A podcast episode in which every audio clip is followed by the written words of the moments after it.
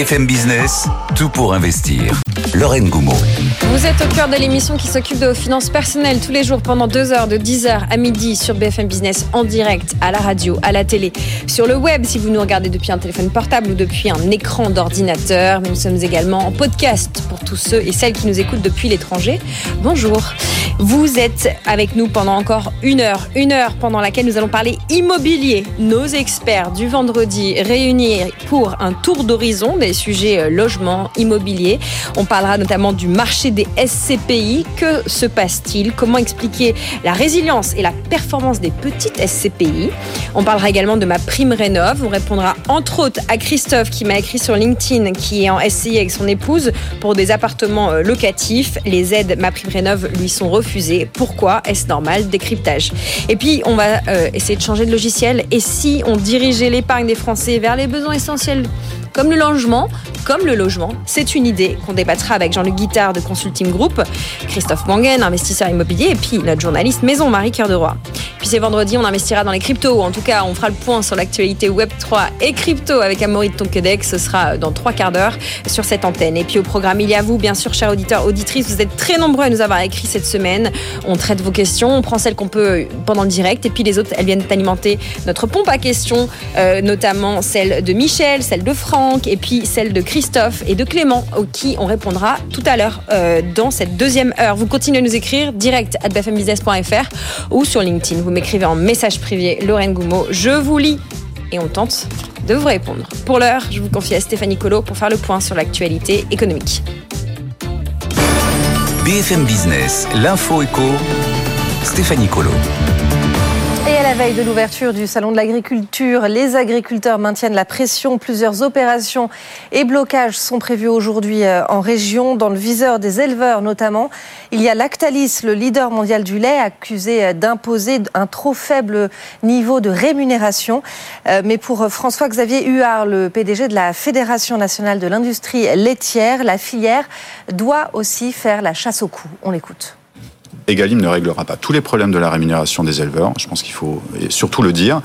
Il y a un vrai sujet qui est la compétitivité à la fois des exploitations laitières et à la fois de nos industries laitières. Bien sûr. Donc actuellement, euh, beaucoup de notes existent et montrent que euh, et la France euh, par rapport à ses éleveurs et la France par rapport à ses industries laitières est moins compétitive que ses voisins. Donc si on veut régler ce sujet-là, il faut qu'on traite pas uniquement le sujet du prix, mais également le sujet de notre structure de charge. C'est-à-dire que si on ne travaille que sur les prix sans regarder la structure des propres coûts de production dans nos usines, mais également chez les éleveurs, euh, on ne réussira pas à relever le défi de la bonne rémunération des acteurs de la filière. Et Emmanuel Macron, qui doit se rendre sur le salon euh, demain, propose un grand débat aux syndicats du secteur, mais aussi aux industriels, euh, distributeurs et ONG. Un débat auquel refuse de participer la FNSEA. L'exécutif n'a rien compris aux problématiques des agriculteurs, selon Arnaud Rousseau. Créer un produit d'épargne européen, c'est la proposition que la France lance aux États de l'Union euh, par la voix de Bruno Le Maire avant une réunion avec ses homologues en Belgique ce matin.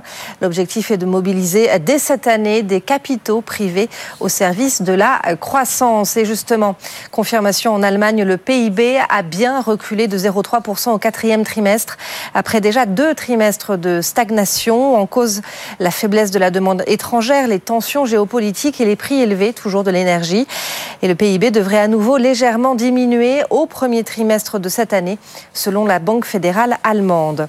C'est finalement Francfort qui a été choisi pour accueillir le siège de l'Agence européenne contre le blanchiment et le financement du terrorisme.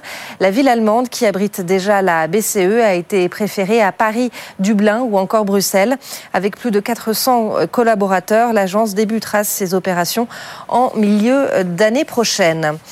Des résultats d'entreprise encore ce matin. Alliance réalise une année 2023 record malgré le poids des catastrophes naturelles.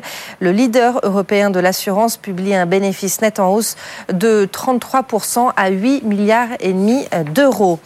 Le chimiste BASF, en revanche, annonce un nouveau plan d'économie. Il s'élève à 1 milliard d'euros par an jusqu'en 2026. Des suppressions de postes, de postes sont envisagées. Carlos Tavares a gagné un peu plus de 36 millions d'euros en 2023, bonus et pension de retraite inclus, soit une augmentation de 56% sur un an pour le patron de Stellantis. Cette hausse est notamment liée au versement d'une prime de 10 millions d'euros liée à la transformation du groupe créé en 2021. Et puis une sonde américaine s'est posée sur la Lune cette nuit. C'est la société Intuitive Machine qui a conçu le robot et géré son alunissage. Une première hein, pour une entreprise privée. La sonde transmet désormais un signal et transporte notamment des instruments scientifiques de la NASA, Lorraine. Merci beaucoup Stéphanie. On part du côté d'Euronext pour faire le point sur euh, le niveau du CAC 40 avec Antoine. Antoine qui, pour ceux qui nous écoutent à la radio, vous ne le voyez pas, mais a deux éléments stylistiques. D'abord une casquette, signe de record, et ensuite une cravate aux couleurs de Toulon. Mais restons sur la casquette, Antoine. Oui. On va rester sur la casquette. Bah, nouveau record historique pour le CAC 40, c'était il y a quelques minutes. 7931 points. Vous tombez euh, très bien. Il y a une nouvelle petite impulsion haussière. Bon, petite, plus 0,23% hein, pour euh, le CAC 40. Euh, on sent que le marché plafonne un petit peu, que parallèlement, on a quand même besoin de souffler. On grimpe de 7% en un mois, encore une fois. Mais voilà, nouveau record historique du côté de Wall Street avec les résultats d'NVIDIA. et puis tant d'entreprises qui ont délivré en termes de performance et en termes de dividendes. Ça, on en a beaucoup parlé. on a l'Eurostox 50 qui est quasi inchangé maintenant, plus 0,01%. On a même le DAX à Francfort qui est en légère baisse, vous voyez, hein, moins 0,05%. Donc euh, voilà, on cherche à souffler. Parallèlement, on ne peut pas ne pas détenir de l'air liquide, on en a mm. parlé l'heure d'avant, et du coup le titre signe la plus forte hausse du CAC 40, plus 1,54, 188,28 euros. Thales plus 1,53, 136,30, Stellantis plus 1,09, 24,49. Et puis à noter les très belles performances euh, sur le SBF 120, Fnac Darty après ses résultats qui gagne 6,3% à 26,14 On a JC Deco aussi, plus 4,6% à 19,80 avec une recommandation à l'achat de Goldman Sachs. Hein, excusez du peu. Mmh. Sinon, à la baisse, on a Elior, moins 3,25, 2,50. Bouygues, moins 3,27, 33,68. Ou encore Orange, moins 1,89 à 10,57. Enfin, rien de bien méchant. Le CAC, donc, euh, vraiment à quelques points de son dernier plus haut historique, signé il y a quelques minutes, 7928 points, hausse de 0,21%. Et l'euro, 1,0821. Lorraine. Antoine, c'est le moment de votre histoire. Tout pour investir, l'histoire d'Antoine. C'est une histoire à la fois de réseaux sociaux et de crypto, puisque vous avez sans doute suivi le réseau social Reddit, le réseau 100 000 forums, qui est d'ailleurs une bonne source d'informations de finances personnelles pour nos auditeurs. Eh bien, veut entrer en bourse, ça c'est une annonce euh, d'hier. Vous allez nous faire le lien avec euh, les cryptos. Racontez-nous. Oui, absolument. C'est vrai que ça risque d'être euh, une des euh, introductions en bourse les plus enthousiasmantes hein, de la tech américaine euh, cette année. Le dernier réseau social qui s'était introduit en bourse, c'était Pinterest. Et c'est vrai que le mm. destin boursier est un peu coup-ci, coup-ça, on va dire, hein, depuis l'introduction. Reddit, ça fait quand même des années qu'on l'attend, parce que c'est vrai que c'est un phénomène. Et la bourse a de l'appétit hein, pour ce genre d'objet et veut sa part du gâteau. En fait, alors mm. c'est vrai que c'est un réseau social, mais avant tout, ce sont des dynamiques communautaires des réseaux sociaux. Mm. Euh, ça a un impact absolument faramineux sur le marché pub, sur celui des données, bien évidemment. Ils ont d'ailleurs signé un accord de partage des données avec Google. Et euh, avec euh, Reddit, on est en plein dedans, hein, puisque le réseau est vraiment axé sur les forums de discussion. Mais mm. ça pourrait aussi avoir une résonance forte du côté des cryptos. Alors, il faut savoir que Reddit avait créé son propre token maison hein, il y a quelques années. Il s'appelait Moon. Et il était au centre, bah, en fait, d'un système de récompense pour les abonnés à Reddit euh, afin de les inciter aux interactions, aux commentaires, au partage d'informations. Et puis bon, bah, il n'y a pas trop eu de succès. Hein. Le truc était un peu compliqué euh, à évaluer, pas assez de valeur créée hein, si, on, si on regarde d'un point de vue d'entreprise. Euh, Reddit avait un petit peu plié les à ce niveau-là, cédé cette toute petite crypto à d'autres investisseurs. Hein. Elle cote encore, mais bon, c'est quelques fractions de cent. C'est très anecdotique. En revanche, Reddit l'a annoncé hier en même temps son introduction en bourse, le groupe a utilisé une partie de son excédent de trésorerie pour racheter des bitcoins, des Ethers et des polygones. Et va continuer à le faire tout en révélant aussi faire des investissements en ce moment dans le domaine de la blockchain mhm. pour expérimenter, disent-ils, des transactions concernant des actifs virtuels.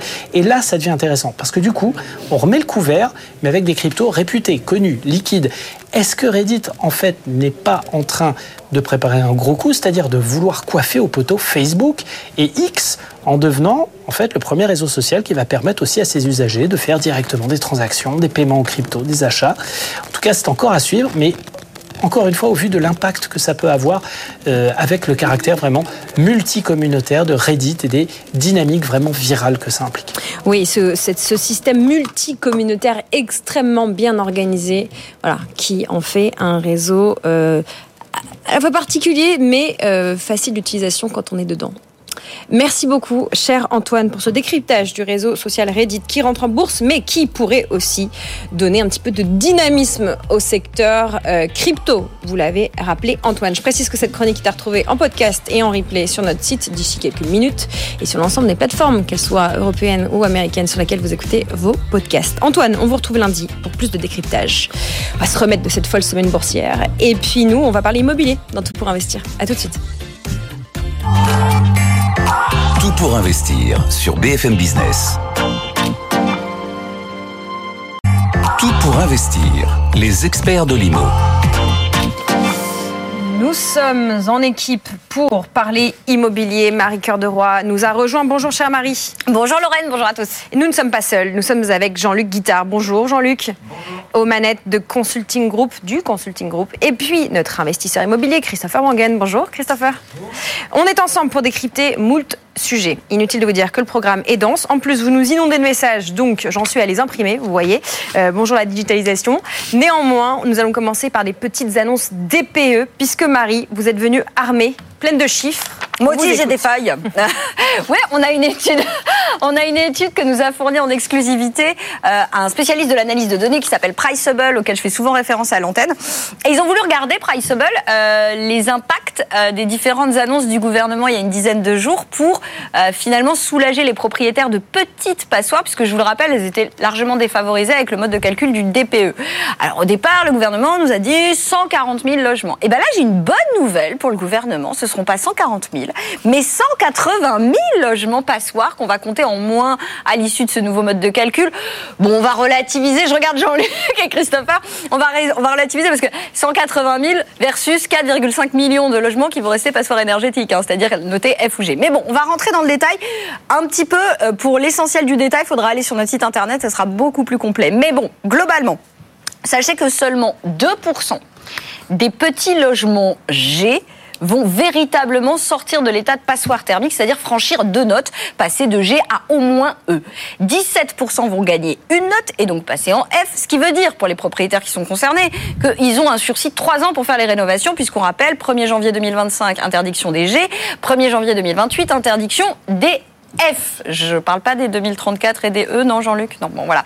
Euh, et donc, ça veut quand même dire qu'une grosse majorité, 81% des petits logements G vont rester G. Les plus gros bouleversements seront pour les petits logements F. Là, pour le coup, on a un tiers, 33% des petits logements F qui vont euh, sortir de l'état de passoire thermique. Et puis d'un mot, parce que j'aime bien Rennes, même si je connais peu Rennes, mais j'aime bien Rennes. Rennes, c'est la vie, la ville, la vie aussi, où, il y aura le plus d'impact de cette réforme du mode de calcul du DPE, puisque en l'occurrence à Rennes, les petits logements G, on aura 31% de ces petits logements G qui vont être surclassés, et même près de la moitié, 46% des petits logements F qui vont sortir de l'état de passoire thermique. J'ai fait grossièrement un topo sur cette étude qui est hyper complète qu'on va retrouver sur Internet, mais je regarde Jean-Luc tout de suite et je lui dis Alors, vous êtes soulagé? Alors, euh, on, a fait, on a un geste, quoi. Le gouvernement, Ouais. le nouveau ministre a fait un geste, donc ça c'est bien, c'est fait. Ça fait pas de logements en plus, ça fait moins de logements qui seront rénovés plus vite, mais on logera pas plus de personnes dedans. D'accord? Ils sont pas Donc encore c'est- sortis du c'est marché. pitchounette, là, en gros. C'est un peu pitchounette, c'est un geste, ça veut dire qu'il y a une préoccupation. Voilà, il y a une compréhension. Maintenant, pour moi, c'est pas la mesure idéale. La mesure idéale, ce serait de suspendre ce DPE. D'accord Comme on l'a fait pour les agriculteurs sur le phytosanitaire, pour dire chaque Français sait quand il achète, et Christopher le sait, un, un- un G, bah, il sait qu'il aura des travaux. Ouais, mais enfin, on C'est est, pas la peine de le punir. On est d'accord, je vous regarde tous les deux, Christopher, Jean-Luc, on est d'accord qu'il y avait quand même un Bah, merci de me regarder aussi. Et, et, et, et, et- et Lorraine, mais qui est à mes côtés, du coup, ça me nécessite un. Voilà. Euh, mais très clairement, il y avait quand même un petit problème. Alors, il y en a plein d'autres des problèmes sur le DPE, on en parle tous les jours.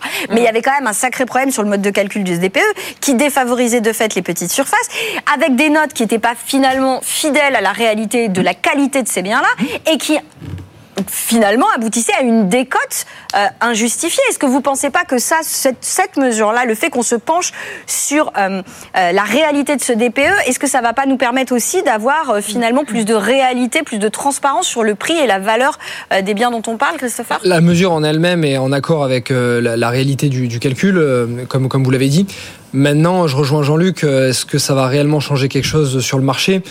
Peut-être qu'il y a un sursis supplémentaire pour louer un bien, mais ça va être que trois ans le propriétaire sait qu'il a à faire des travaux. Au pire, ça va décaler le moment de faire les travaux. Donc, s'il achète un bien, il sait que de toute manière, les travaux, il allait faire.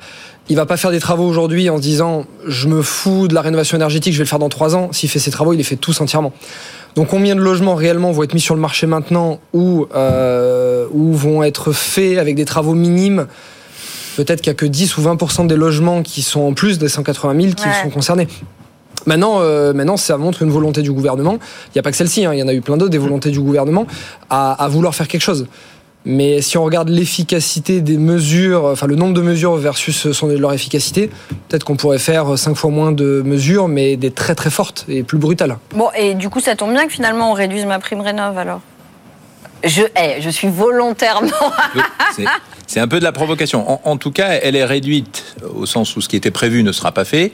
Elle continue à exister. Donc, je pense que ça, ça, il faut pousser à la rénovation. On peut pas, l'objectif global peut pas être remis en cause. Simplement, c'est un arbitrage budgétaire comme il en existe d'autres. Il n'y a pas de remise en cause. Voilà, c'est juste qu'on dit on va y mettre moins cette année et on verra plus tard. Voilà, c'est. Ouais, mais du coup, euh, enfin, c'est quand même un milliard de moins. Euh on n'arrive pas trop à les dépenser non plus. Il faut, aussi être. Euh, c'est ça le sujet. Le nombre d'opérations réelles qui sont faites sont euh, très nombreuses, mais la plupart c'est du changement de chaudière. Donc c'est pas vraiment une rénovation énergétique très forte. Là, ils, ont développé un certain nombre de, nouveautés pour dire on est plus favorable aux rénovations complètes, ce qui sont quand même plus intéressantes mm. pour faire évoluer l'étiquette et baisser la consommation du logement et son émission. Donc ça, c'est plutôt bien. Après le volume, je pense qu'il faut garder la souplesse du volume parce que c'est quand même une décision individuelle. Hein. C'est chaque euh, investisseur qui va dire je veux, je peux, je peux pas, je le ferai plus tard avec l'effet du DPE. C'est bon, il faut que la dynamique s'enclenche. Je pense qu'elle reste enclenchée. Mais vous ne croyez pas que le message, Christopher, le message, il est bon là quand même? Parce que entre effectivement, euh, je modifie un peu le thermomètre pour faire semblant que finalement il y a moins de passoires, et puis en même temps je baisse euh, les aides qui étaient déjà pas forcément suffisantes parce que on sait quelle est cette falaise de la rénovation et combien ça va coûter euh, à tout le monde. Hein. Euh, je pense aux propriétaires bailleurs particuliers, mais aussi aux, HLM. Hein. Euh, on en a beaucoup parlé. Les, coûts sont considérables. On parle de dizaines de milliards d'euros. Donc, mmh. est-ce que finalement le message... Les messages sont contradictoires. Moi, je me mets toujours à la place de l'investisseur, parce que je, je, suis investisseur et je représente des investisseurs terrain. Si on se met à la place de l'investisseur, quel est l'intérêt aujourd'hui pour lui de faire des rénovations énergétiques? Son intérêt, il est simple. Soit il achète une affaire en dessous du marché, hum. il va prendre un risque que d'autres ne veulent pas prendre, et il va espérer réaliser une plus-value, ou du moins acheter au prix du marché une fois rénovation faite. Hum. Euh, ça, c'est son premier intérêt. Le deuxième, c'est de mettre en location et de récupérer un rendement. On a un autre problème. Une fois qu'il va le mettre en location, et en location nue, quel est le rendement qu'il va espérer dans une grande ville aujourd'hui? On sait qu'il y a aussi ce problème-là. Donc même si on va l'aider ou en tout cas on va libérer du logement, ou on va décaler euh, le, moment où ça va devenir une passoire énergétique, reste d'autres problèmes qui sont pour moi la source du problème. Quel est l'intérêt pour le propriétaire de le faire mm. S'il n'en récupère pas une bonne affaire qui pourra un jour revendre avec une plus-value, et s'il ne récupère pas un rendement qui va lui faire prendre ce risque-là, quel est son intérêt Du coup, il va aller faire de la courte durée. Christopher, c'est quoi le conseil Est-ce que là, par exemple, je veux me lancer dans l'investissement locatif, j'ai tout intérêt à acheter une passoire, euh, et auquel cas, qu'est-ce qu'il faut que je regarde avant de l'acheter euh, Enfin, très concrètement, pour ceux qui nous écoutent et qui nous regardent, c'est quoi le conseil bah, Aujourd'hui, moi, je conseille à des investisseurs d'acheter une passoire. Alors, pas toutes les passoires, mais de faire leurs calculs faire leur diligence et de regarder quel est le prix du bien sur le marché. Et euh, aujourd'hui, on est déjà assez bas dans le marché, donc on a un pouvoir de négociation, beaucoup moins depuis 2-3 mois, mais on a quand même un bon pouvoir de négociation. Et en plus de ça, on va aller sur une passoire énergétique que plus personne ne veut quasiment plus personne ne veut, même si on décale un petit peu dans le temps. Si on achète quelque chose que plus personne ne veut, on a des chances de l'avoir à un meilleur prix, donc de faire une meilleure affaire. Le propriétaire, lui, qu'est-ce qu'il va regarder? Il va regarder son rendement.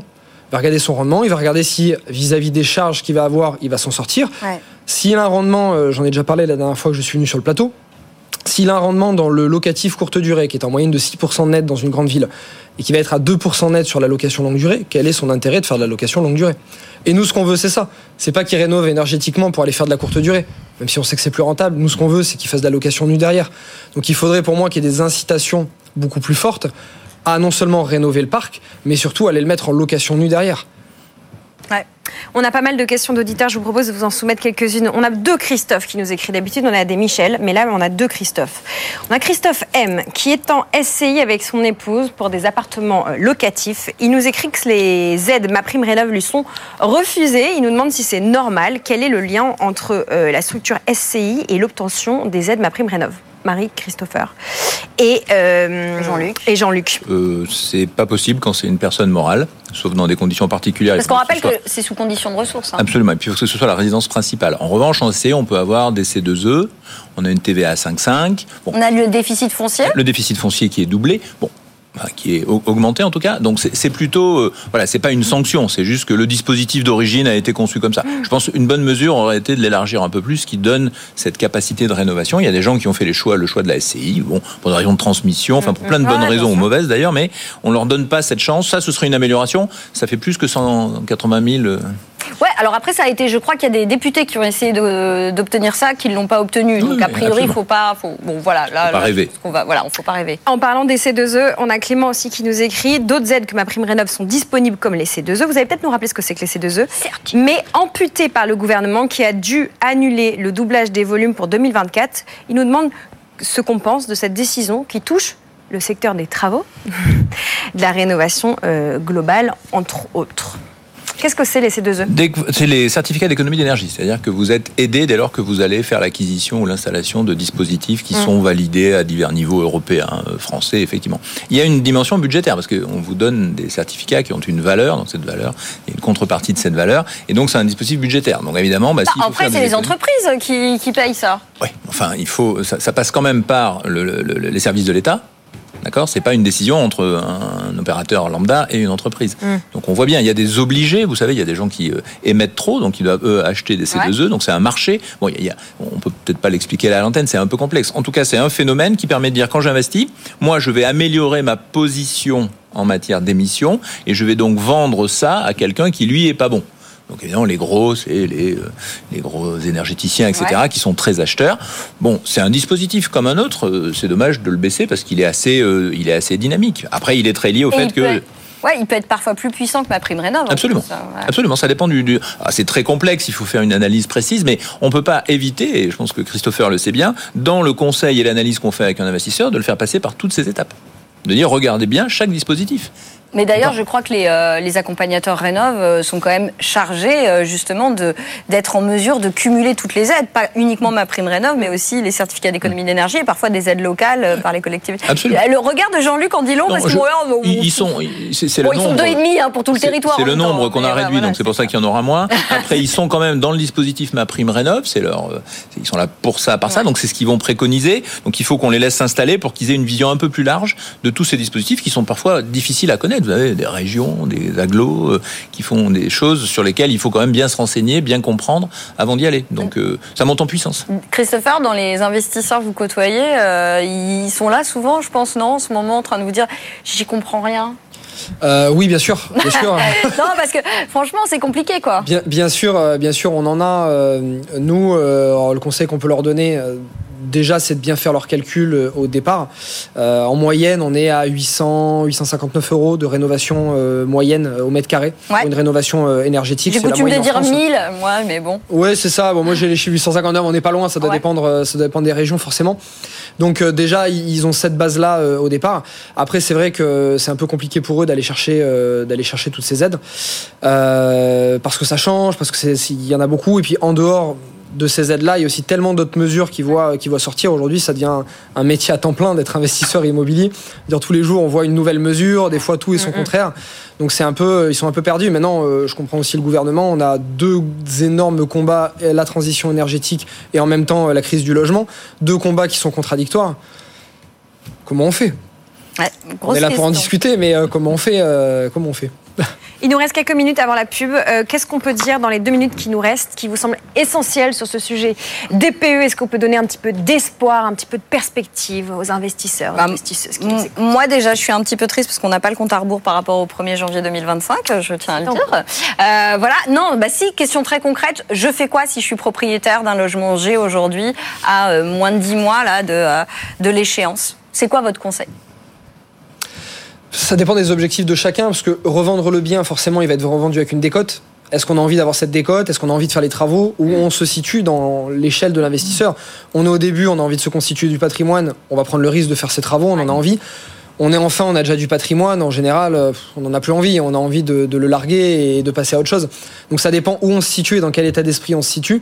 Maintenant, si on en a les moyens et qu'on peut le faire, évidemment, mieux vaut faire les travaux prendre cette charge-là, euh, on, va en récupérer de toute façon euh, un budget. Puis là, on est dans un marché qui monte des soupçons de redépart. De redémarrage, ouais. Donc peut-être, euh, il y a six mois, j'aurais peut-être eu un discours différent. Hmm. Bon, on va faire les travaux dans un marché qui descend, on n'a peut-être pas intérêt de les faire. Là, on a le crédit qui nous montre quand même des bons signaux. Donc peut-être les faire. En tout cas, si on peut, et mentalement, c'est quand même une charge mentale, faut le savoir, et mentalement et financièrement, on peut faire les travaux les faire, reproposer un logement sur le marché. Et si le logement n'est pas rentable locativement sur le marché, au moins on le vendra. À ce moment-là, le revendre. Est-ce qu'on aura des incitations à la revente euh, mmh. C'est pas mal ça. Les, les travaux, ça c'est financé un peu mieux par les banques aujourd'hui. On le voit, il y a des dispositifs particuliers, donc ça permet de rentrer dans cette dynamique de, financement, de dire c'est pour améliorer un logement. Donc euh, on a vu des très grandes banques annoncer qu'elles avaient là-dessus un programme, des prêts euh, spécifiques, enfin etc. des, des même des, ouais, des prêts zéro, Donc, ça, moi je dis que c'est pas mal. Ensuite, ça fait des travaux, donc ça va faire du, on va dire du déficit ou de la dépense dans l'enveloppe fiscale globale. Donc faut regarder tout ça. C'est globalement c'est pas une mauvaise idée, mais à 10 mois il faut s'affoler. Si, mm. ça y a donné, il faut, faut, se dire je fais quoi Je vais trouver des artisans là? Oui, enfin on va dire oui par définition puisqu'on nous annonce. Vous avez trouvé sur Google. Après, est-ce que vous allez les trouver chez vous? Oui, c'est ça. Non, on, nous, annonce quand même une baisse de l'activité dans le, dans le bâtiment hein, qui est importante. On peut considérer que ça va. Alors ça se passe pas en 15 jours, mais on va avoir un petit transfert de capacité qui devrait revenir vers ce type de, de demande. Voilà, on salue les artisans RGE qui nous écoutent et qui nous regardent. Et on salue également, euh, mot de la fin de cette première partie, Sébastien, figurez-vous Marie, qui m'a écrit pour vous.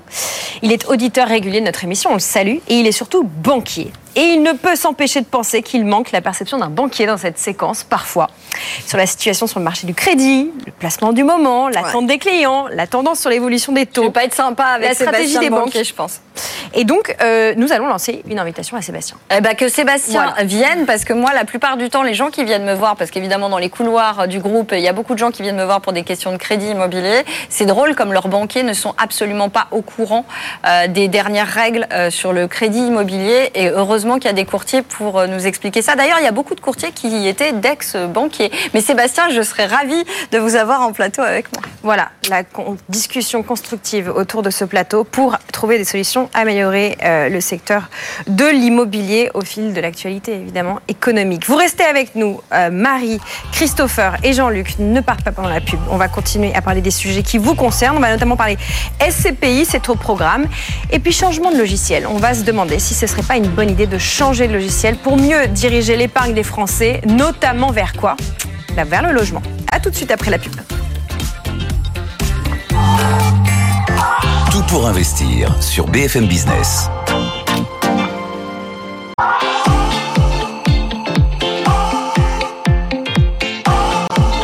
BFM Business, tout pour investir. Lorraine Goumeau.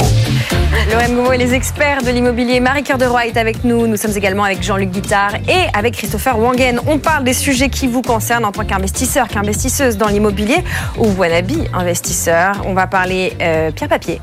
Nous allons parler des SCPI. Pas mal de questions. Ce produit vous obsède, chers auditeurs, auditrices. Le point sur le marché des SCPI, que se passe-t-il? Bah, bilan.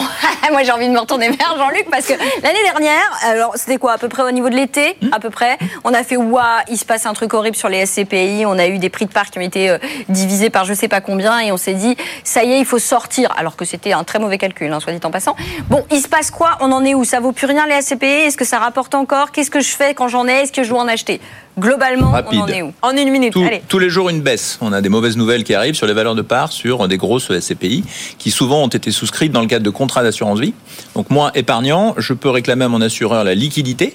D'accord? Pas la valeur en capital, elle peut baisser. Mais la liquidité, ils me la doivent. Donc les assureurs se retournent vers les asset managers leur disent vous pouvez nous donner un peu de liquidité. Donc ça, ça a fait une énorme tension sur le marché parce que pour trouver de la liquidité, soit on va à la banque, autant vous dire que c'est pas possible, mm. soit on vend les actifs. Or, ce sont des gros actifs ce sont plutôt des bureaux, généralement à 70%. Et donc quand on veut les vendre aujourd'hui, c'est difficile de les vendre, pour ne pas dire impossible, puisqu'il n'y a pas d'acheteurs. Donc je ne sais pas générer la liquidité. Donc comme je ne sais pas la générer, ça fait baisser la part. Voilà, on est dans cette mauvaise dynamique qui est euh, début 2024, tout à fait à l'œuvre, puisque maintenant les régulateurs ACPR commencent à s'intéresser aux assureurs en leur disant vous, vous allez traiter ça comment? Donc les assureurs se retournent vers les asset managers en disant on a un peu plus la pression. Donc on rentre dans cette zone Mm. qui est une zone complexe qui concerne pas toutes les SCPI, donc il ne faut pas jeter Le bébé la avec l'eau du vin. avec le- l'eau du bain. Mais euh, il faut bien regarder. Ça, ça oblige à une acuité, à une analyse, à une qualité de conseil qui, je trouve, doit être maintenant assez différente. Mais question toute bête, Jean-Luc, si je vois euh, une SCPI dont le prix de part a été nettement euh, ba- baissé, est-ce que je dois considérer qu'en fait le mec qui a investi au démarrage, il a payé beaucoup trop cher et peut-être que c'est pas forcément euh, vers euh, vers ce type de SCPI là que je dois aller? Enfin, comment je peux arbitrer aujourd'hui? Si la valeur de part baisse, c'est souvent qu'elle est investie dans des actifs dont la valeur a baissé, notamment principalement du fait de la hausse des taux. Mais on peut pas considérer que ça a été acheté mal? Il n'y a pas de raison. C'était quand ça a été acheté il y a 10 ans. Il y a 10 ans, c'était sûrement une super idée que d'acheter, par exemple, je vais prendre l'exemple pire, une tour à la défense. Voilà. Tout le monde disait c'était génial, etc. Donc c'est pas une mauvaise idée. Pendant 10 ans d'ailleurs, ça a créé des revenus, ça a rapporté, ça a pris de la valeur. On est dans un momentum de marché qui fait que c'est, je mets ça entre guillemets, ces vieilles SCPI, elles ont tout ce problème. Elles ont embarqué des actifs dont la valeur ne cesse de baisser. Donc si elles se mettent à les vendre, elles vont vendre les meilleurs tout de suite. C'est logique pour récupérer de la liquidité. Il va rester que les euh, moins bons, comme on dit. Euh, s'il reste que les moins bons, si vous êtes effectivement actionnaire de cette SCPI, vous allez vous dire, bah, s'il reste que les moins bons, je vais essayer de partir avant euh, la fin du Mais il sujet. faut pas partir, c'est ça le Il faut pas partir, mais le réflexe normal d'un investisseur, c'est de préserver son capital, capital qui là a été entamé par cette baisse. Il y a plein de situations individuelles, mais aujourd'hui, vous allez voir votre assureur dans votre contrat d'assurance vie, si c'est le cas en unité de compte, et vous lui dites, bah, moi, je voudrais récupérer mes sous tout de suite à la valeur qui est là, et donc l'assureur, il se tourne vers l'asset manager Ouais. qui lui va dire c'est compliqué. Donc ce marché est en train de se bloquer là. Ça a commencé effectivement en août, euh, mais aujourd'hui en début janvier, là, on rentre dans la zone où la, la demande de liquidité devient une réalité. Donc ça c'est vrai pour toutes les vieilles SCPI. En revanche, une jeune SCPI qui a acheté ses actifs il y a pas longtemps, elle les a achetés au prix de marché, elle les a achetés avec la hausse des taux, donc avec des rentabilités locatives Bien qui sont très très bonnes. Donc là, moi, euh, mon conseil, c'est de dire c'est dans celle-là qu'il faut aller aujourd'hui. Mais et ça veut dire, en gros, concrètement, pour, autant pour ceux qui sont dedans, peut-être éviter de partir sauf si besoin immédiat. Voilà. Et en revanche, c'est une sacrée opportunité pour ceux qui n'ont pas encore investi en SCPI, on est d'accord Ah bah, c'est tout à fait une opportunité parce que les taux vont vraisemblablement, alors c'est un sujet dont on peut débattre, mais rebaisser hein, à terme. Quand ils vont baisser, ça va réaméliorer encore la valeur de ces, de ces actifs-là, puisque là, ça a été l'inverse qui s'est passé Ouais. quand ils sont montés. Donc en fait, c'est un très bon investissement aujourd'hui. Ça reste un investissement long. Moi, le faire de l'immobilier en disant c'est liquide euh, tout de suite, Ouais. dans de la pierre papier, en fait, on vient de constater là, ces jours-ci, ça marche pas. Ça, veut dire quoi? Combien de temps je reste? 8 ans, 10 ans? C'est 8-10 ans. C'est un investissement immobilier. Quand on fait un investissement immobilier, euh, Christopher le sait bien, en direct, c'est pas. Enfin, c'est rarement pour le revendre euh, juste après. Enfin, il y a des opportunités, mais je veux dire, on est dans, on installe une dimension patrimoniale en général pour euh, la retraite, euh, un investissement futur. Enfin, il y a 10 000 raisons, mais c'est long. Le parallèle avec les marchés boursiers est intéressant parce que, en fait, vous nous dites il faut rester pour le long terme. On investit euh, pas, euh, on n'est pas des traders euh, day by day. On, on s'investit pour le long terme. Vous dites, Jean-Luc, les taux vont baisser. Pardon, mais si on met en perspective avec les autres séquences de l'émission, ça n'est pas du tout garanti. Alors pour tous ceux qui nous écoutent et qui suivent les perspectives d'évolution de taux au fil des jours, attention. Euh, parce qu'avec des si, euh, on prend des décisions. Là, les SCPI, en gros, euh, c'est du long terme, ok. On a beaucoup d'auditeurs qui nous posent les mêmes questions sur les SCPI que sur des valeurs, notamment, je pense à MPH qui nous a des parts dans Primo Pierre, UFI France, ça baisse, il nous dit il faut vendre. J'ai Franck qui nous écrit sur les SCPI, notamment le groupe Primonial, celles qui sont proposées par le groupe Primonial, pareil, qui commence à inquiéter, ils nous disent il faut vendre. Euh, Comment on rassure euh, les investisseurs ou les potentiels investisseurs en disant voilà quelle c'est la ligne directrice qu'il faut garder? J'ai élargi euh, la- le domaine des SCPI à l'immobilier en direct, parce que moi je suis surtout un investisseur immobilier direct, et même au schéma psychologique qu'on a sur un marché financier. Euh, ça s'est très bien vu sur les cryptos, parce qu'avec les cryptos, on a, des, on a des mouvements qui sont très rapides et très brutaux, donc on voit ces schémas psychologiques. Euh, on a des schémas moutonniers. Hein, euh, investisseur, on est, on est moutonnier, donc c'est quand ça descend et quand on est perturbé qu'on a tous envie de vendre. Or, on le sait Or, tous. C'est une grosse bêtise. Mais oui, c'est une grosse bêtise. Mais psychologiquement, quand on voit son portefeuille en train de descendre et qu'on est tétanisé, on a tous envie de vendre. On est logique, sauf les investisseurs les plus aguerris. Donc, ce qu'on peut dire, et ça rejoint ce que dit euh, Jean-Luc, c'est pas quand une SCI va au plus mal qu'il faudrait la vendre. Si on peut se permettre de la conserver, ouais. Il vaut mieux attendre. Est-ce que c'est au moment où plus personne ne veut ses bureaux et plus personne ne sait quoi en faire qu'il faut vendre? Non, peut-être qu'il y aura forcément, euh, peut-être qu'on va réussir à en faire quelque chose dans les années à venir. Peut-être qu'ils vont réussir à faire des investissements. Non, bah, c'est ça. Non, mais tant, mais tant qu'on n'a pas attendre longtemps, mais tant qu'on n'a pas vendu, on n'a pas, perdu. En tout cas, c'est pas au pire moment qui, euh, je pense, est celui-ci pour les bureaux et pour CSCPI euh, qu'il faut vendre. En tout cas, si on a la possibilité de racheter et de racheter à, des parts qui sont beaucoup plus faibles, évidemment, c'est plus intéressant. En tout cas, si on élargit, que ce soit dans l'immobilier direct, pierre-papier, investissement financier en tout genre, crypto-monnaie, pensez à contre-courant. Acheter dans les cycles où personne, c'est Warren Buffett qui disait ça, acheter au son du canon, vendez au son du violon. Et ça, ça fonctionne dans tous les marchés, dans toutes les classes d'actifs. Vendez quand ça va bien et achetez quand ça va mal. Hmm.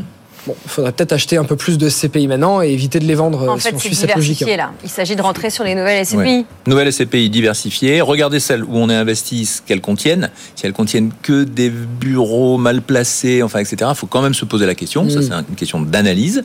En revanche, si vous êtes sur quelque chose qui est assez diversifié, bah, c'est d'attendre. Mais justement, si j'écoute Christopher, moi je fais l'inverse. Aujourd'hui, on me dit le bureau faut plus, bah, j'y vais faut regarder long. Ah bah oui, non, mais, oui, dans quelle mesure? Oui, non, mais c'est vrai. Mais faut regarder long dans ces cas-là, puisqu'on a un excédent en millions de mètres carrés qui est entre 5 et 10 millions, ne serait-ce qu'en Ile-de-France. Marie prévoit la fin totale Marie, du travail. Marie, elle voit loin. On commence à avoir des retours, hein, on commence à avoir des mouvements retours. Oui, c'est vrai. Donc, euh, Je pense en tout cas effectivement que le télétravail peut, peut, peut fonctionner, mais pas de manière. Enfin voilà.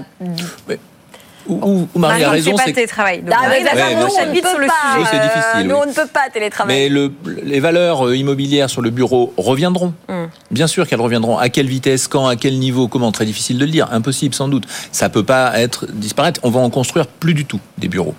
Donc, du coup, il y aura une demande qui. Non, mais par exemple, il y a des réflexions à avoir. Moi, je rejoins Christopher parce qu'en fait, parfois, on a l'impression que c'est des, des, thématiques hyper techniques qu'on aborde, mais en réalité, ah, qu'est-ce qui vous donne envie aujourd'hui pour le bureau de demain? Bah, Un truc très central mmh. euh, où vous n'aurez pas besoin de vous déplacer et de, de, dépenser beaucoup euh, avec votre voiture ou euh, dans les transports en commun. Donc là, typiquement, dire bah oui, moi, j'ai le sentiment que le bureau va survivre et bien au contraire, il risque même de se développer et d'être mieux qu'avant. Qu'il soit mieux placé, plus central encore. Donc peut-être trouver bah, des véhicules d'investissement qui vont euh, prendre du bureau dans l'hypercentre des grandes métropoles françaises. La transformation, vous l'avez évoqué tout à l'heure, euh, on manque cruellement de logements, on a des bureaux, on ne sait pas quoi en faire. Mm. Qu'est-ce qu'on fait de ce côté-là? À quel moment on va avoir une vraie mesure Après, ouais, mais Christopher, moi je sais pas. Alors, je sais pas ce que vous en pensez, mais moi j'ai l'impression que la transformation de bureaux en logement, c'est une espèce de truc dont on parle depuis des années en nous expliquant que de toute façon économiquement ça tient pas la route, réglementairement c'est plus compliqué, mm. et qu'on fait plein de petites mesurettes, etc. Mais au final, ça prend pas. À chaque fois, on en reparle et ça ne prend pas. Qu'est-ce qui, qu'est-ce qui bloque euh, Là, je pose une vraie question. Hein. Qu'est-ce qui L'équation financière. La plupart des mecs qui viennent sur le plateau, c'est la réglementation C'est bah, les deux, l'équation financière, la réglementation. Mais globalement, à chaque fois, on nous dit ouais, mais en fait, au final, ça nous coûte beaucoup trop cher, quoi. Enfin, ou alors limite, il faudrait presque que je rase le bâtiment et puis que je fasse autre chose parce que ça me viendrait moins cher. C'est une de mes marottes, moi. Je pense qu'il faut raser plutôt que de modifier. Ça, j'en suis ah. intimement persuadé. Emmanuel Le Chypre est tout à fait d'accord avec mais je, je, crois que c'est ça. En revanche, aujourd'hui, le prix d'achat de ces bureaux était jusque-là bien trop élevé pour envisager une opération de transformation qui est assez mmh. coûteuse, mmh. parce que réglementairement complexe, c'est quand même compliqué à faire. Là, on a cet effondrement dont je parlais tout à l'heure. Il y a des bureaux aujourd'hui qui valent vraiment plus grand-chose. Est-ce que non mais c'est vrai. Donc autant en profiter pour dire là à ce moment-là, je récupère quelque chose que je ne paye pas cher, je peux investir pour l'améliorer, le ramener à un niveau de logement, modulo la réglementation, et je peux le remettre sur le marché parce qu'il est à ce moment-là dans les prix de marché du logement. Non, et ça, ça, ça a du sens. Et, puis, il y a un vrai sujet aussi. Alors, même si je disais que le bureau, je pense qu'il allait évidemment survivre, euh, la résilience du logement, ça, c'est intéressant aussi. Le fait que le bureau ait perdu de la valeur aussi et qu'on voit que les baisses de prix sur le résidentiel, elles sont pas si énormes que ça, c'est que je pense que l'une des grandes leçons du Covid et euh, de ce qu'on a connu, c'est de ça. C'est-à-dire qu'on n'aura peut-être pas toujours besoin d'un bureau, effectivement. Mais en revanche, on aura quand même, il me semble, toujours besoin de se loger. Donc, est-ce que, voilà, typiquement, les, SCPI investis dans le co-living, ou, euh, enfin, il y, a quand même des vrais sujets là-dessus à envisager en tant qu'investisseur. Justement, sujet pour conclure dans les quelques minutes qu'il nous reste, puisque vous parlez du Covid et des changements de, de perception de logiciel Marie. Et si on en changeait de logiciel, justement, et si on mettait l'épargne des Français au service du logement comment on ferait? Bonne question. Je pense qu'on va être obligé de le faire. Je ne sais pas si c'est malgré nous, mais aujourd'hui la conjoncture fait qu'on va plus construire beaucoup de logements sociaux puisqu'ils étaient construits beaucoup par les promoteurs.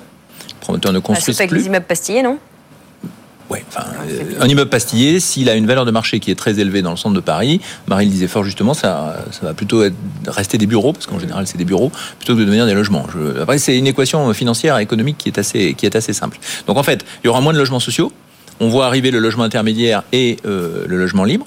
D'accord C'est les deux. pardon, mais Ouais. il faut les deux. hein. Il faut les deux. Mais aujourd'hui, le- le- la machine est arrêtée quand même. Il faut, faut en être Ouais, bien ouais. conscient. S'il n'y a pas les grands bailleurs sociaux, euh, caisse des dépôts, Action Logement qui achètent, euh, c'est quand même la, catastrophe. hein. Donc bon, donc moins, de- moins de logements sociaux.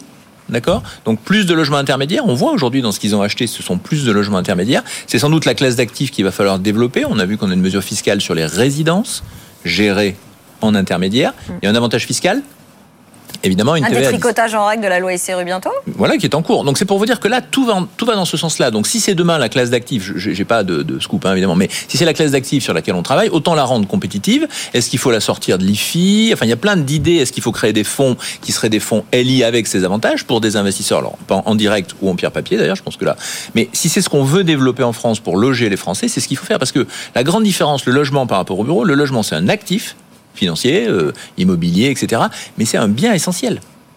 On a Mais tous on est- besoin, Marie on le disait, on a tous besoin d'un logement. On Ça, est- ça lui donne un statut très particulier. C'est pas comme un bureau. Un bureau, on peut s'en passer. On est bien d'accord, mais par exemple, typiquement, vous parlez du logement intermédiaire. J'ai envie de dire, aujourd'hui, le logement intermédiaire, il est porté par les grands institutionnels. Quid des propriétaires bailleurs particuliers? Je m'adresse à Christopher. C'est-à-dire qu'aujourd'hui, avec la, bah, pour le neuf, la suppression annoncée là, du dispositif Pinel, est-ce qu'à un moment donné, on peut pas. Parce qu'on rappelle, le Pinel avait quand même aussi un sacré avantage, c'est qu'il forçait le propriétaire bailleur à pratiquer des loyers euh, au niveau de ceux du logement intermédiaire. C'était le Des investisseurs. Aujourd'hui, comment va-t-on soutenir Parce qu'on sait très bien que les fameux zinzins ne suffiront pas pour répondre à la demande. Comment va-t-on continuer à produire euh, des logements à loyer abordable euh, sans les, les investisseurs particuliers? Est-ce que ça, c'est typiquement quelque chose euh, auquel, finalement, vous êtes confronté des questions des investisseurs que vous avez en disant, moi, je veux bien, mais quel- comment on reconnaît mon rôle, en fait, finalement? Christopher, le mot de la fin là-dessus, s'il vous plaît. Euh, là, je suis pas vraiment concerné, enfin que ce soit moi ou les, les investisseurs qu'on a dans, dans nos entreprises, que c'est des investisseurs qui bien souvent achètent de l'ancien. Très très peu sont concernés par le neuf. Euh, eux, ils font Non, des mais même dans l'ancien, on avait euh, des dispositifs euh, loc, loc avantage on- qui permet de. En fait, on baisse le loyer, mais on a des ristournes fiscales en échange. Enfin, il y a quand même des faire choses. du- pourra faire du LI dans, dans l'ancien. C'est-à-dire qu'aujourd'hui, c'est un dispositif qui doit s'imposer puisqu'il correspond à la demande et à la capacité d'investissement. Donc faire venir les investisseurs. Le Pinel, c'était le LI de l'investisseur privé. Donc on Et on, l'a appelle fait- le Pinel des institutionnels. Exactement. On- Exactement, dans l'autre sens. Et donc on l'a fait disparaître. Il faut revenir vers un sujet, peut-être avec des avantages fiscaux à nouveau, mais qui seraient très longs. Parce qu'on a besoin de créer un parc locatif. Un investisseur qui resterait 20 ans, qui s'engagerait sur 20 ans à louer, on peut lui donner des avantages. Surtout s'il loue avec un loyer qui est raisonnable, abordable. Si on lui dit, les derniers Pinel, c'était au bout de 6 ans. Au bout de 6 ans, vous faites disparaître votre parc locatif. Vous êtes tout le temps en train de le 6, renouveler. 9 et 12. Oh, Jean-Luc. Et les gens choisissaient plutôt Neuf. 6. 9 Ah, si, ça, moi j'ai vu souvent du neuf. Ah, tiens. Enfin, après, Jean-Luc a plus l'habitude, euh, ils en ont proposé des programmes. mais- tendance à dire, euh, je fais ma plus-value euh, plus vite, quoi. Oui, mais je- C'est légitime. Le mot de la fin. Pas. euh, le logement n'est pas qu'un actif, c'est un bien essentiel. Ah bah, on a vu dans sa résilience euh, la dernière année. hein. Euh, Moi, le premier, euh, je m'attendais à une baisse qui était euh, qui allait être un peu plus importante que ça. Et on, on le revoit nous sur le terrain. On voit depuis deux trois mois un petit regain, une réaccélération, et c'est c'est dingue. Moi, je me surprends toujours la rapidité avec laquelle le, le marché peut repartir avec une simple annonce de baisse de taux. Ah, C'est incroyable. Rumeur. Ce qui s'est passé. Non, non, Oui, oui, pas une rumeur. il y a eu non, une vraie là, baisse effective, vraie baisse depuis janvier, quand Je veux dire, ça a été instantané. Moi, en un mois, j'ai eu des, des investisseurs, euh, quinzaine, trentaine d'investisseurs de régions différentes, des Ouais. promoteurs, des marchands, qui m'ont dit en l'espace de trois semaines, j'arrive moins à négocier, je trouve moins d'affaires. Trois semaines. Combien de temps il a fallu quand Bah, ça, les les, taux ont acheteurs, monté les vendeurs, pardon, ils attendaient que ça. hein, de Ils dire, ah, mais non, c'est bon, j'ai pas besoin mais, de mais dans l'autre sens, pour que le marché baisse, c'est beaucoup plus long. Eh oui. Merci beaucoup à tous les trois. Jean-Luc Guittard, directeur général de Consulting Group, Christopher Wangen, investisseur immobilier, Marie Cœur de Roy, mul- multiples casquettes J'allais dire pas multipropriétaire, ça. Et Franck, notre auditeur à qui je donnerai le mot de la fin, il nous dit avec une baisse de 20% en un an sur les SCPI bureaux, il faudra plus de 8 ans pour revenir à l'équilibre. Les conseillers qui ont dit à leurs clients de ne pas vendre doivent se cacher dans leur bureau. Voilà, à Bon, bah, on va se cacher alors. On en reparlera lundi évidemment parce que l'immobilier c'est tous les jours vers 11h15 dans cette émission. Merci à tous les trois, excellente fin de semaine. Merci à tous nos auditeurs et nos auditrices pour leur message. C'est le temps de finir l'émission euh, avec un mot crypto. Amaury de Tonquédec arrive. À tout de suite. Tout pour investir sur BFM Business. Tout pour investir. Investir autrement. Investir autrement, réfléchir aux cryptos. C'est ce qu'on fait le vendredi avec vous, Amaury Tonquédec. Bonjour Lorraine. Bonjour Amaury, journaliste crypto, BFM Business, aux manettes de l'émission qui fait vivre l'actualité des cryptos tous les jours à 15h, à 21h30 et puis bien sûr n'importe quelle heure en podcast. Aujourd'hui, nous revenons sur une semaine assez dense finalement. Bon, on n'est que vendredi 11h48 pour ceux qui nous écoutent en podcast, donc peut-être qu'il va se passer des trucs cet après-midi. Mais pour l'instant, ce qu'on peut euh, retenir de la semaine, c'est que la BCE s'est attaquée à Bitcoin, notamment à travers une petite publication sur X, ex-Twitter. Rappelez-nous. Oui, c'était un peu surprenant. On a vu ça cette semaine. Voilà, un matin, on s'est réveillé, on a vu une publication sur le compte X de la BCE, BCE donc euh, le compte officiel de la Banque centrale européenne. Je cite Le Bitcoin n'a pas réussi à devenir une monnaie numérique décentralisée mondiale, mais a été victime de fraude et de manipulation. Et elle ajoute, l'approbation récente d'un ETF ne change rien au fait que le Bitcoin est coûteux, lent et peu rapide. Donc pour la BCE, euh, le Bitcoin est donc un échec. Bon, c'est pas la première fois que, que, ça arrive. Elle avait déjà publié un message similaire le 30 novembre 2022 lorsque le cours du Bitcoin était aux alentours des 17 000 dollars. Elle prétendait alors que sa valeur euh, véritable était zéro, c'est-à-dire euh, nulle, rien du tout. Et depuis cette annonce, le cours du Bitcoin s'est apprécié de plus de 200%. Donc euh, on verra comment le cours du Bitcoin évolue après ce tweet-là. Il cote actuellement à 51 000 dollars. C'est assez cocasse parce que le jour même de cette publication, la BCE, elle, a annoncé avoir enregistré une perte d'1,3 milliard d'euros l'année dernière voilà, en, fait, là où on peut se poser la question, c'est que pourquoi ce tweet? C'est-à-dire que la BCE euh, peut critiquer le Bitcoin, tout le monde peut critiquer le Bitcoin, évidemment, mais si c'est un échec, si ça ne sert à rien, pourquoi le mentionner? Pourquoi s'y attaquer? Voilà. Donc on peut se poser la question est-ce que la BCE euh, serait inquiète? Est-ce qu'elle euh, verrait en, Bitcoin une, une menace? Donc on suivra tout ça. Voilà, on pose la question. Dans l'actualité de cette semaine, vous avez peut-être suivi les volontés d'intégrer la bourse du réseau social Reddit le réseau social aux 100 000 forums, notamment des forums crypto assez bien documentés. Euh, Reddit mise sur les cryptos pour faire fructifier sa trésorerie et n'est pas la seule entreprise que vous avez euh, retenue, Amaury. Oui, voilà, c'est ça, Lorraine. Euh, vous en avez parlé ce matin sur cette antenne, notamment avec Antoine Larigauderie. Hein. Reddit a déposé jeudi auprès de la SEC donc son projet de cotation à la bourse de New York, mais ce n'est pas tout. Elle déclare dans le même temps avoir investi une partie de sa trésorerie dans le Bitcoin et l'Ethereum. Donc Reddit fait son entrée officielle, Lorraine, dans le club des entreprises à la trésorerie crypto. Euh, pour rappel, le leader en la matière, c'est l'éditeur de logiciels américain MicroStrategy. Mm. le riche éditeur. Voilà, absolument. 190 000 bitcoins là en trésorerie, donc quasiment 10 000 milliards de dollars en bitcoin. Ce qui est intéressant, c'est que sa valeur, euh, sa capitalisation boursière mm. est actuellement de 12 milliards. Donc ça veut dire que sa, sa valeur en bitcoin détenue c'est presque 80% de sa capitalisation totale euh, en bourse. Donc euh, voilà, la particularité avec Reddit, c'est qu'ils investissent dans d'autres cryptos que Bitcoin. Donc euh, voilà, c'est un, un cas à suivre. Notamment le Polygon et Ethereum, voilà les autres cryptos sur lesquels mise Reddit. Un mot du marché des NFT qui, selon votre œil perspicace, cher Amaury, reprend des couleurs. Il y a d'ailleurs à Paris un événement ce week-end auquel vous pouvez vous rendre. Voilà, exactement. Donc NFT euh, Paris Weekend, troisième édition. Donc ça se passe euh, bah, aujourd'hui, ça ouvre aujourd'hui et demain euh, au Grand Palais éphémère. Il y avait quand même 18 000 visiteurs l'année dernière, donc ce qui était un succès lors de la deuxième émission, édition. Cette année, plus de 100 exposants, des développeurs, des investisseurs, des marques, des artistes reconnus. Les thèmes qui vont y être traités, c'est le gaming, le social, la mode, l'art, les marques et les entreprises favorables, Lorraine, à l'adoption des technologies relative à la blockchain. Événement intéressant donc. Et puis à noter, euh, en 2022, quand tout le monde pensait que les NFT étaient morts, là le marché reprend des couleurs en même temps que celui des cryptos. A priori, ce n'est que le, début. Il y aurait un, regain d'intérêt pour les NFT. On voit des, des, collections qui commencent à se, à se recapitaliser et qui, commencent pour certaines à battre des records. Voilà, un événement crypto qui a lieu à Paris. Euh, vous allez y aller, Amaury? Je vais y aller euh, peut-être demain matin, oui. voilà, si vous voulez rencontrer Amaury en vrai. C'est le NFT Paris euh, au Grand Palais éphémère. Plus de 18 000 visiteurs la dernière fois. Peut-être que ça battra aussi ce record. Merci beaucoup Amaury pour cette revue d'actualité crypto et Web3. On se quitte en se disant que le, le Bitcoin s'est négocié autour de 51 168 dollars. voilà pour l'actu crypto. Cet après-midi, d'ailleurs, c'est Guillaume Semrer qui est aux manettes de BFM Crypto, le club, à 15h. C'est la fin de Tout pour investir. Merci à toute l'équipe pour la préparation de cette émission et merci à vous toutes et tous pour vos nombreux messages cette semaine. Vous continuez à nous écrire. Les questions qu'on peut traiter, eh bien, on les prend en direct. Les autres, elles viennent alimenter notre pompe à questions. Si vous avez attrapé l'émission en cours de route, pas de panique. Vous pouvez la retrouver d'ici quelques minutes en podcast ou en replay sur le site BFM Business ou l'application, mais aussi sur l'ensemble des plateformes.